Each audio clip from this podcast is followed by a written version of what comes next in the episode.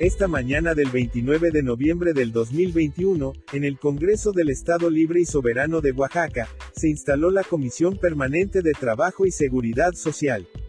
la cual presidirá la diputada Adriana Altamirano, del Partido Nueva Alianza, siendo la secretaria de la comisión la diputada Leticia Collado, del Partido Morena.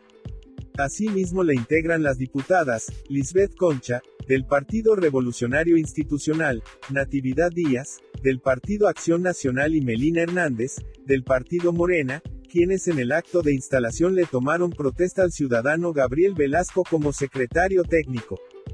Dicha comisión empezará sus funciones de análisis legislativo a partir de que le turne la mesa directiva las primeras iniciativas con el tema de la misma, que es el trabajo y la seguridad social en el estado de Oaxaca.